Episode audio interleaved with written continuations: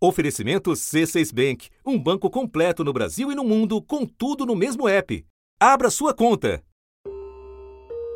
São contribuições importantes para que esteja no relatório final. Preparar um relatório que seja fidedigno a respeito da crise sanitária. Para que esse relatório tenha uma consequência rápida na Procuradoria-Geral da República e também no Tribunal Penal Internacional. Às vésperas de entregar seu documento final, a Comissão Parlamentar de Inquérito vai listando os crimes a apontar na gestão federal da pandemia. A pedido da CPI, um grupo de juristas, coordenado pelo ex-ministro da Justiça Miguel Reale Júnior, analisou depoimentos e toda a documentação da CPI. Os juristas ressaltaram que o presidente da República, por atos normativos, atos de governo e conduta pessoal, conspirou mormente ao longo de março e abril de 2020 contra as medidas sanitárias. O parecer também aponta outros crimes que teriam sido cometidos por Bolsonaro: infração de medida sanitária preventiva, charlatanismo, incitação ao crime, prevaricação, crime contra a humanidade. Este último, que é o mais grave de todos, ficou desenhado com particular nitidez em um lugar Segundo eles, Bolsonaro também desrespeitou o direito à vida e à saúde de número indeterminado de pessoas, ao ter descaso em face da situação trágica de Manaus no início deste ano, dando causa à trágica dizimação. Em janeiro deste ano, no auge da pandemia no Amazonas, o Ministério da Saúde pagou a viagem de 11 médicos a Manaus com um objetivo orientar os profissionais de saúde do estado para receitar remédios sem eficácia no tratamento da Covid. À frente da operação estava a secretária de Gestão do Trabalho do Ministério da Saúde, Mayra Pinheiro. Na reta final, a CPI ainda investiga outros indícios de experimentos macabros com o chamado kit Covid. Uma das maiores operadoras de saúde do Brasil teria ocultado mortes de pacientes que participaram de um estudo. Segundo o dossiê revelado pela Globo News, a pesquisa realizada pela Prevent Senior era sobre a suposta eficácia da cloroquina contra a Covid. A comissão tem documentos que mostram essa denúncia contra a Prevent Senior, né?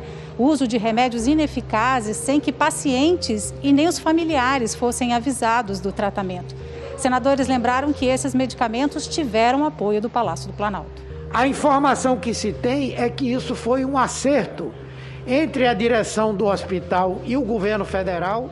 Utilizaram um hospital e um plano de saúde como campo de teste de estratégias estapafúrdias, enlouquecidas, que não tinham nenhum respaldo científico e tinham a conexão direta com o gabinete da presidência da República.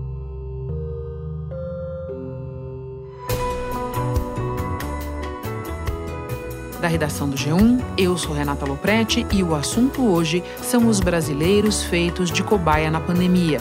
Vamos analisar as evidências identificadas em pelo menos duas frentes: o desabastecimento de oxigênio em Manaus e as tratativas do governo Bolsonaro com a Prevencênio.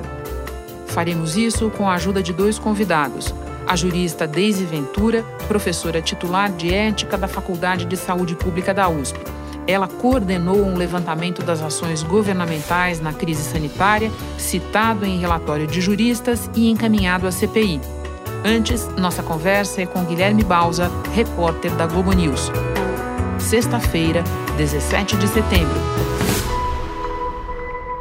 Balsa, você cobre o caso Preven Senior desde o início da pandemia, desde muito antes de a CPI receber uma denúncia formal de ex-médicos da operadora, dando relatos de um acordo entre ela e o governo federal. Você pode começar explicando que acordo foi esse e para fazer o quê? O que os médicos narraram aos senadores da CPI é que esse acordo entre a Prevent Senior e o governo federal, o governo do presidente Jair Bolsonaro, se deu por meio do chamado gabinete paralelo e que foi uma convergência de interesses, porque a gente está falando de março, abril do ano passado, quando esse acordo teria sido feito. Naquele momento, as mortes por coronavírus aqui no Brasil se concentravam em São Paulo e, mais especificamente, nos hospitais da rede Prevent Senior. Então, havia um interesse da, da operadora naquele momento em arrumar algum remédio para tentar melhorar um pouco a imagem que eles estavam tendo naquele momento.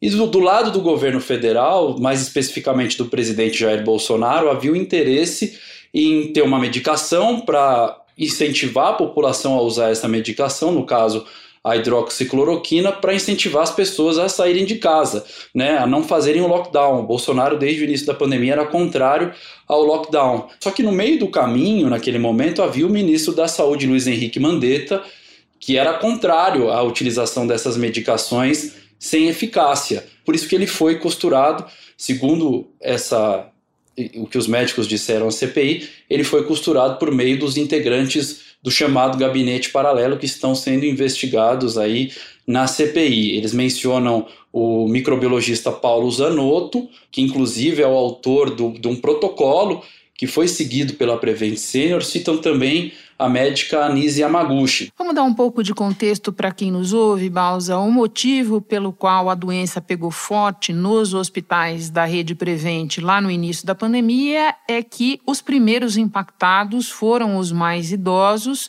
uma população muito atendida por essa operadora. Né?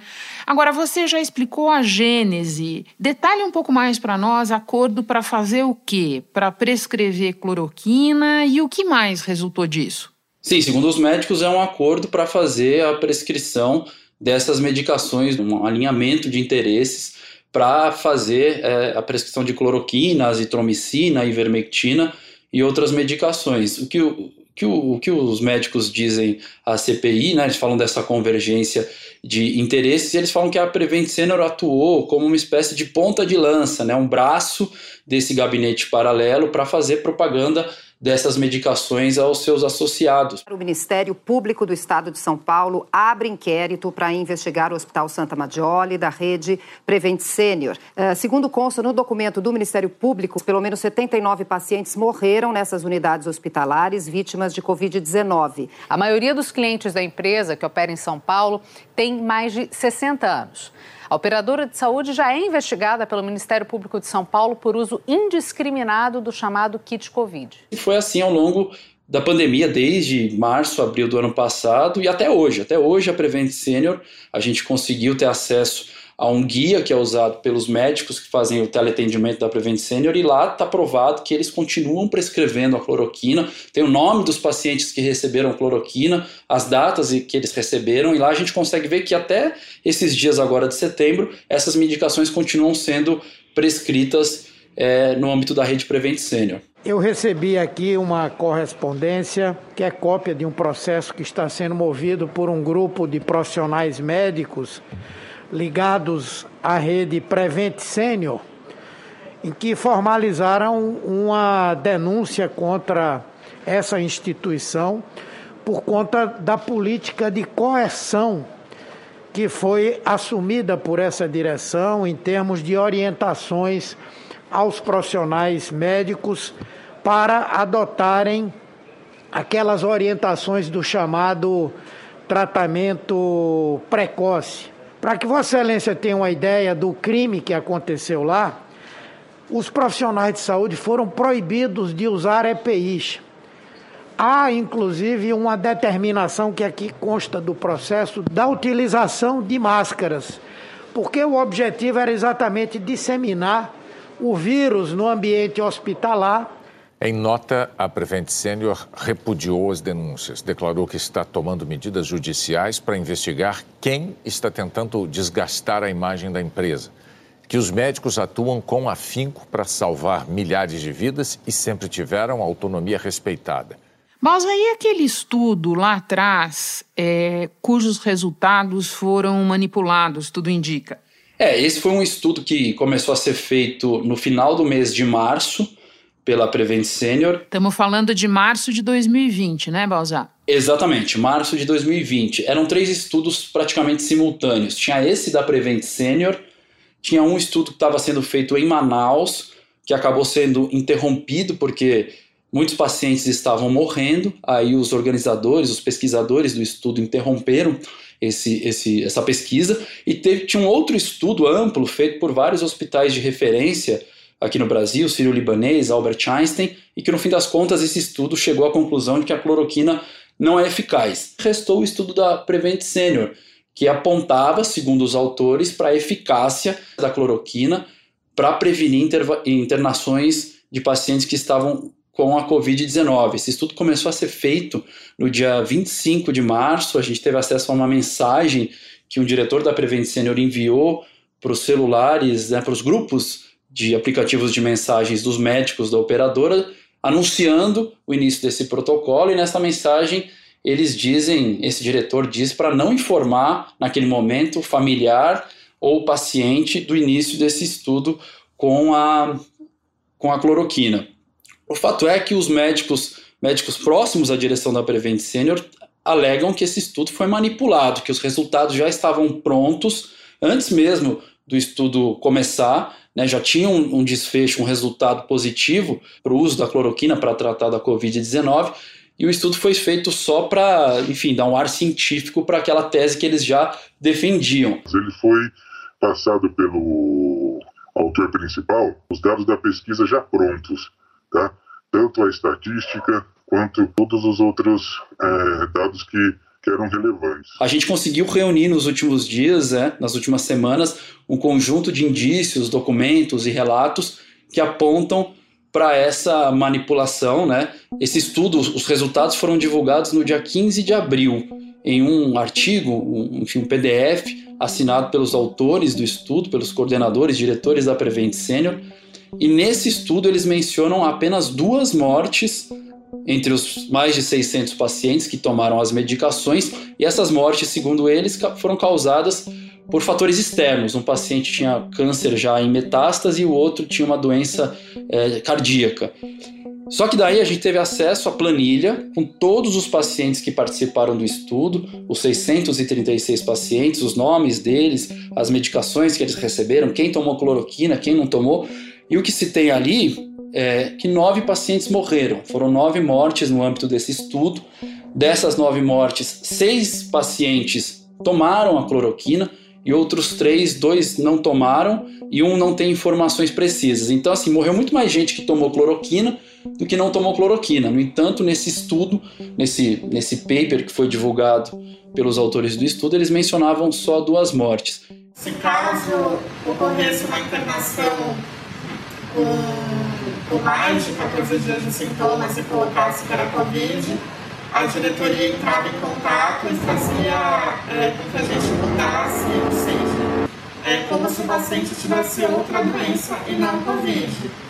E também, se o paciente vem a óbito, é, aquela declaração de óbito vai constar o diagnóstico que ele foi internado e não vai constar, por exemplo, que foi Covid e ele teve complicações da Covid. A alegação dessa médica é que isso permitiria o isolamento dos pacientes que ainda estão com a carga viral daqueles que não estão mais com a carga viral, mas na verdade isso acabou resultando, segundo uma médica que a gente conversou, em subnotificação, porque você tira aquele código, aquele CID da doença da Covid, tira do prontuário, então aquele paciente não é mais tratado como um paciente de Covid. Inclusive, a gente conseguiu comprovar dois casos de pacientes que foram internados na Prevent Senior com Covid-19, isso no final do ano passado e no começo desse ano. Esses dois pacientes fizeram teste RT-PCR na Prevent Senior, deu positivo, eles receberam todas as medicações do tratamento precoce, passaram inclusive por sessões de ozonioterapia, que é uma prática proibida pelo Conselho Federal de Medicina, e no fim das contas eles acabaram morrendo por complicações da Covid. A causa originária, a causa básica era a Covid, mas na declaração de óbito a Prevent Senior omitiu essa causa básica. Aparecem outras doenças, mas a Covid ou síndrome respiratória aguda grave não aparecem nos atestados de óbito desses dois pacientes.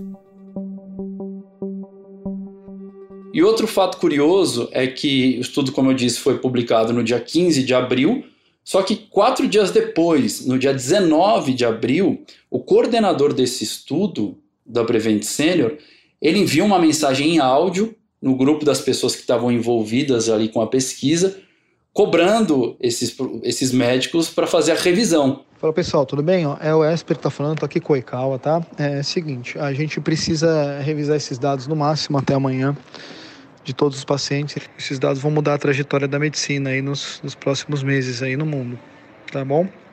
O Didier Raul É, eu entrei em contato com ele ontem, é, ele citou nosso trabalho no Twitter, eu respondi ele. E então a gente precisa ter, ser perfeito, o dado, tá?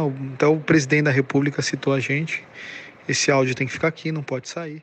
É um indício de que houve uma manipulação. E é curioso, porque é um estudo que até hoje é defendido, até os dias atuais é defendido pelas é, tanto pela operadora para continuar prescrevendo as, as medicações, quanto pelo, pelos integrantes, os, os, assessores do chamado gabinete paralelo, ou do próprio governo federal, o presidente da República, os filhos dele. Nós estamos com a caracterização não só de crimes contra a saúde pública, conforme os, o disposto no Código Penal, mas de grave crime de lesa humanidade, conforme prevê o artigo 5 do Estatuto de Roma, que pode levar, inclusive, este caso ao Tribunal Penal Internacional. É, eu venho alertando e denunciando isso desde o primeiro momento, que o Amazonas e a cidade de Manaus, principalmente, foi usada como cobaia. Por fim, a CPI está cercando Pedro Benedito Batista Júnior, diretor executivo da Prevente, e deve conseguir ouvi-lo na semana que vem. Que fios a comissão ainda quer puxar sobre esse caso, Balzar? Mais alguém pode ser ouvido? Primeiro ponto, a, a CPI ela quer aprofundar investigações que foram iniciadas por outros órgãos. Tem investigação em, com relação à Prevent Senior feita pelo Ministério Público de São Paulo, um inquérito civil que foi aberto no primeiro semestre, no início do ano. Tem investigação também na Polícia Civil de São Paulo e na Agência Nacional de Saúde Suplementar, entre outros órgãos. Então, por enquanto, o esforço é para tentar ouvir o Pedro Benedito Batista, que é diretor executivo da empresa e é o porta-voz da Prevent Senior, sempre na entrevista, sempre fala em nome da, da empresa.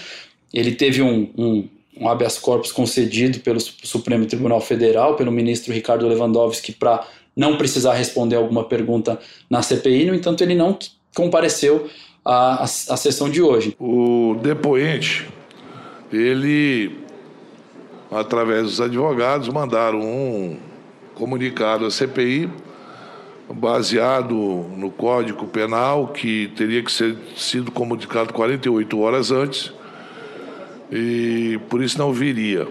Ele já tinha conhecimento desse habeas corpus desde ontem, que ele tinha que comparecer, então ele teria tempo suficiente de ter comparecido aqui. E também ouvir os médicos, o que os médicos que ainda estão na operadora, que também apresentaram uma denúncia à CPI, os médicos que já saíram da operadora, o que, que eles têm a dizer, né? É, formalmente a CPI sobre essas irregularidades que estariam sendo praticadas no, no âmbito da Prevent Senior. Valza, eu agora vou conversar com Deise Ventura, mas antes me despeço de você. Muito obrigada por todas as informações. Bom trabalho. Obrigado, Renata. Sou ouvinte do assunto. É um prazer enorme, uma honra participar do programa.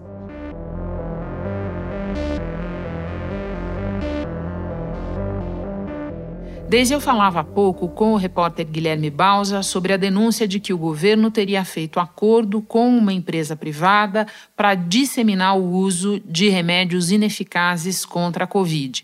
O termo que vem à mente é cobaia humana, termo que o presidente da CPI já tinha usado para se referir ao que aconteceu em Manaus no início do ano. E nesta semana, um parecer de juristas entregue à CPI caracteriza o que houve em Manaus como crime contra a humanidade.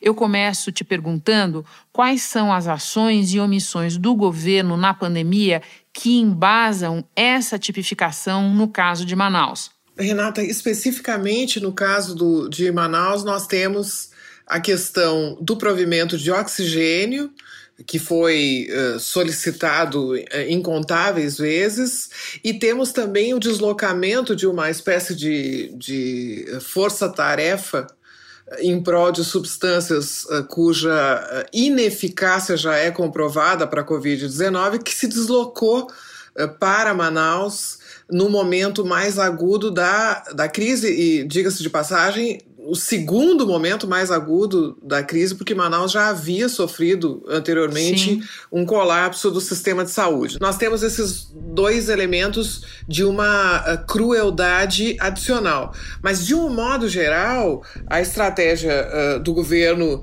em Manaus não difere da estratégia que foi utilizada para todo o Brasil, que é a defesa da tese da imunidade de rebanho por contágio, a ideia de que a, a falsa ideia disseminada de que a gente adquiriria proteção contra o novo coronavírus a partir do contágio por isso mesmo, uma incitação constante da população a se expor ao vírus e a descumprir as medidas sanitárias preventivas, a, a contrariar, inclusive, eh, mais do que não seguir, a organizar manifestações de rua, a ofender, a, a, se mobilizar politicamente contra as autoridades estaduais e municipais que adotavam essas medidas, a banalização das mortes e das sequelas, com a ideia de que só morreria quem na, na, linguagem do governo, quem tinha comorbidade, uh, ou pessoas idosas, ou uh, pessoas que não tivessem acesso ao, ao, tal tratamento precoce que não existe. Obviamente, a obstrução sistemática às medidas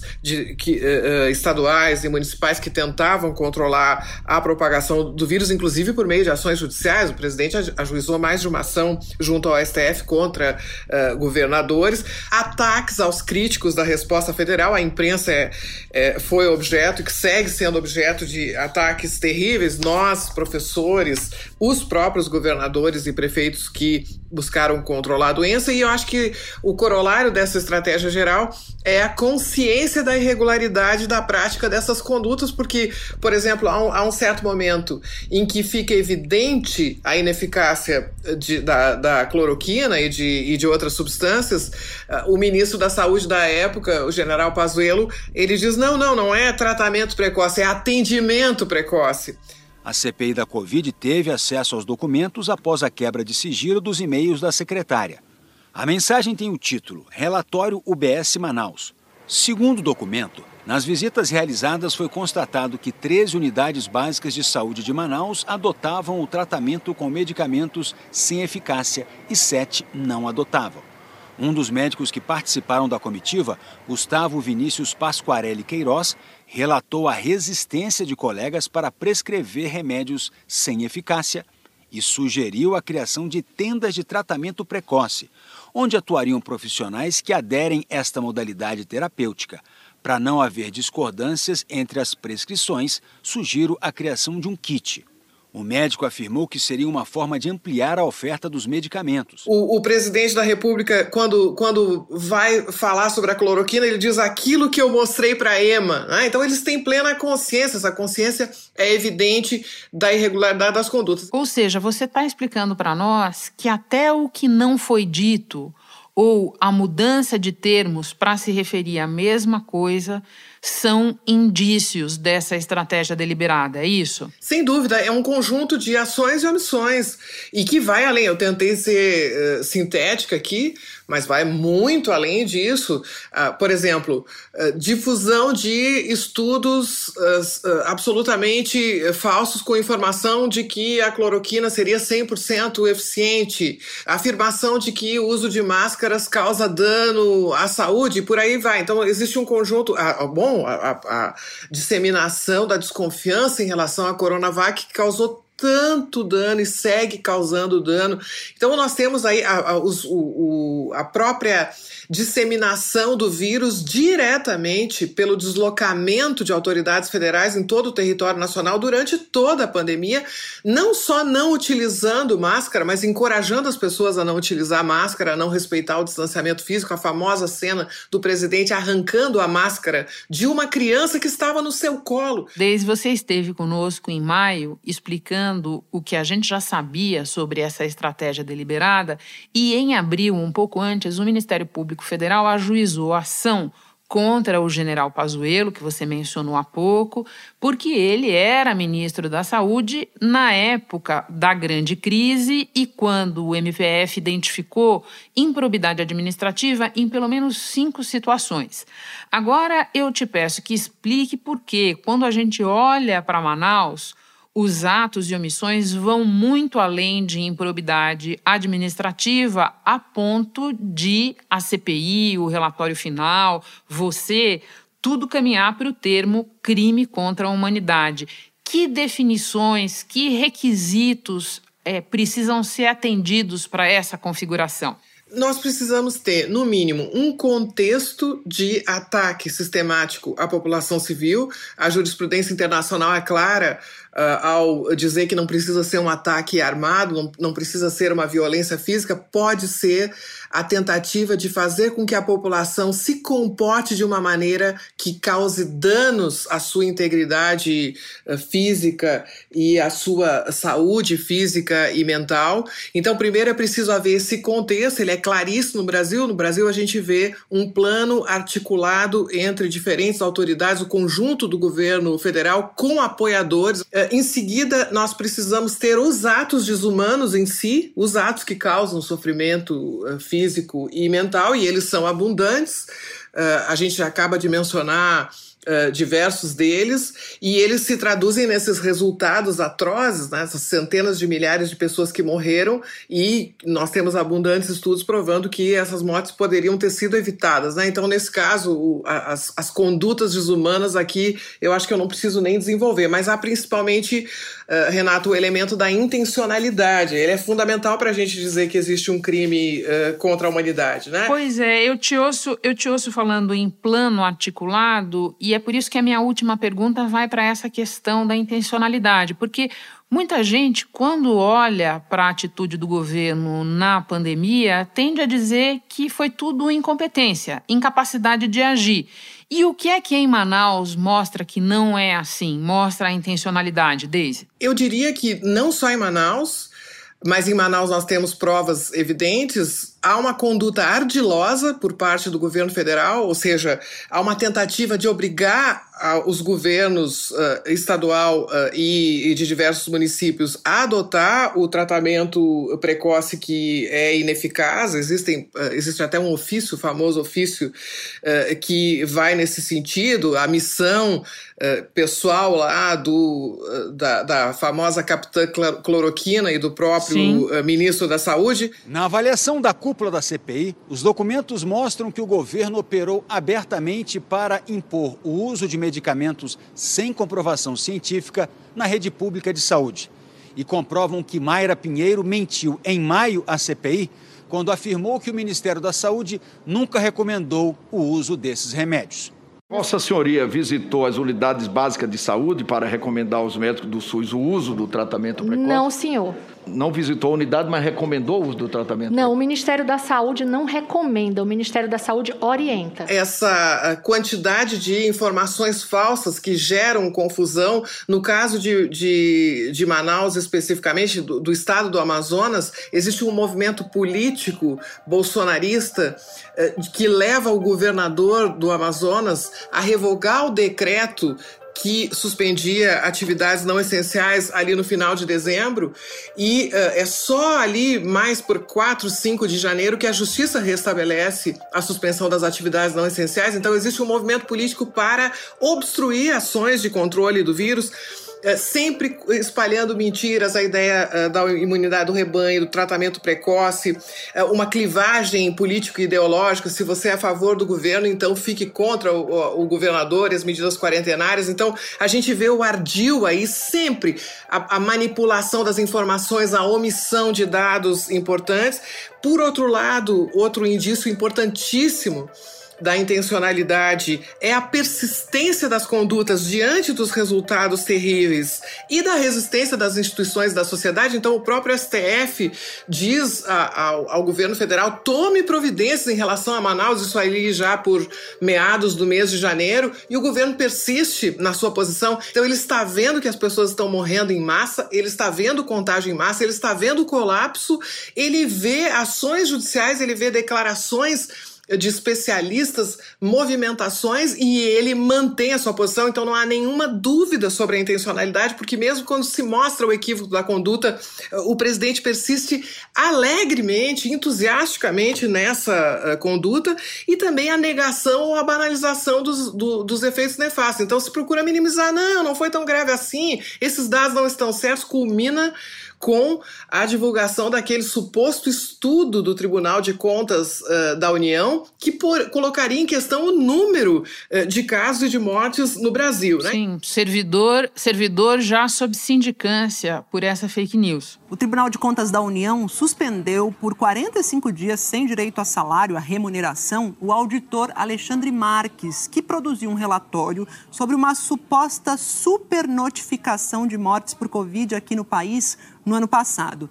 Esse relatório foi divulgado no mês de junho pelo presidente Jair Bolsonaro como se fosse um documento oficial do TCU, o que foi negado pelo tribunal. Então, me parece que existe uma conduta uh, claramente consciente, voluntária e, inclusive, ardilosa e que resiste às, às oposições e resiste, inclusive, à demonstração do equívoco dessa conduta.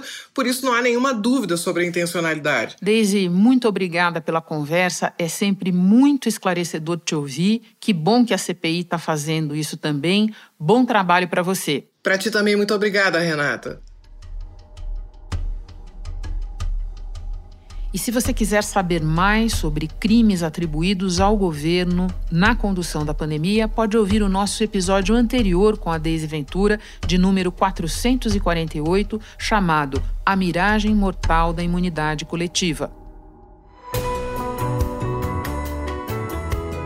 Este foi o assunto, podcast diário disponível no G1, no Globoplay ou na sua plataforma de áudio preferida. Vale a pena seguir o podcast na Amazon ou no Spotify, assinar no Apple Podcasts, se inscrever no Google Podcasts ou no Castbox e favoritar na Deezer.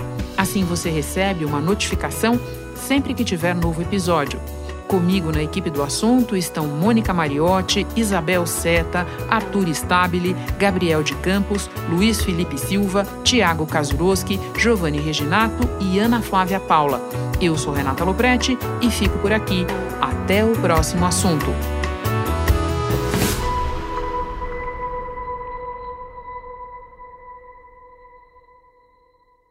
Você no topo da experiência financeira que um banco pode oferecer.